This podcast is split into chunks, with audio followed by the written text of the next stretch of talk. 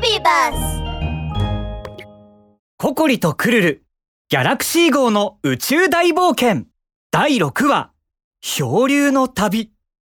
ココリとクルルは、ついにギャラクシー号のコックピットにやってきました。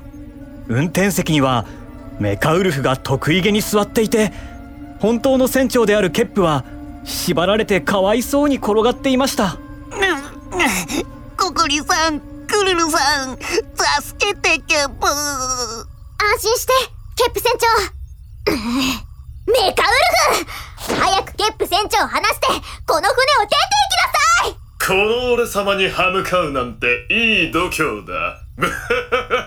ギャラクシー号はみんなに喜びをもたらしてくれる素晴らしい船なのにどうしてこんなひどいことをするの？うん。今日は宇宙最強の海賊である俺様の誕生日なんだ。誕生日には祝いの花火が必要だろう。だからこのギャラクシー号を太陽に突撃させ最高の花火を作ってやるんだ。お前たちは巨大な機械の腕ががっしりとココリクルルケップ船長をつかみました。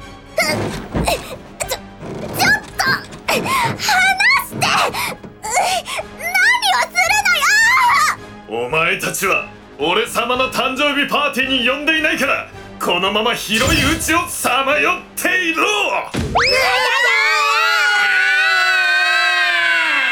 ココリたちは宇宙船から放り出され宇宙の中を漂っていました。ギャラクシー号はどんどん遠ざかって小さなお星様くらいにしか見えなくなりました。ククリちゃん早く追いかけよう。絶対に太陽にぶつけさせちゃいけないんだ。もし太陽が爆発でもしたら。クルルは一生懸命手足を動かしています。ですが体は全然前に進みません。宇宙の中だと進むことはできないんだ。何か他の方法を考える必要があるケップ。ねえクルル。ここ暗いわねしかも寒いよココリちゃん僕が凍りついちゃう前に最後に一つだけ教えてあげるね。実は。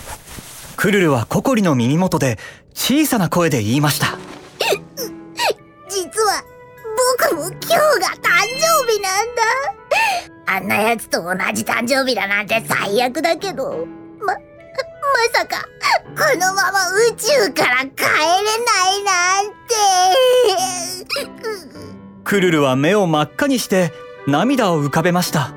その様子を見たココリも悲しくなって自分の長い耳を垂らして優しくクルルを抱きしめてあげました。大丈夫よクルル。どんな絶望の中でも希望は捨てちゃダメよ。きっとギャラクシー号に帰れるわココリさん、なんて感動的なんでしょう、ケップ。でも、どうしたらいいんでしょう。なんとかしないと、このまま宇宙にとどまるしかないで、ケップ。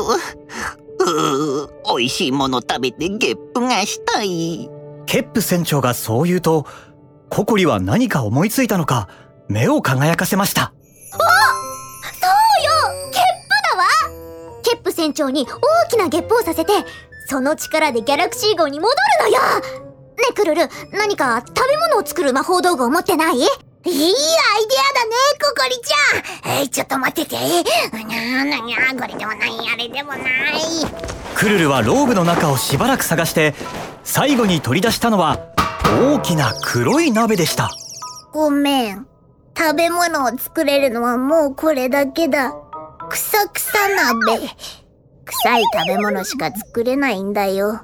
どうしよう。うーん、よし。皆さんを助けるためなら、僕は何でも食べるケップ。クルルは急いで呪文を唱えました。グツグツくさくさ食べ物よ。出ろ。ボン。と空だった鍋の中に臭い匂いのする食べ物がいっぱい出てきました。えっとドリアンに草屋に納豆おおすごい臭い。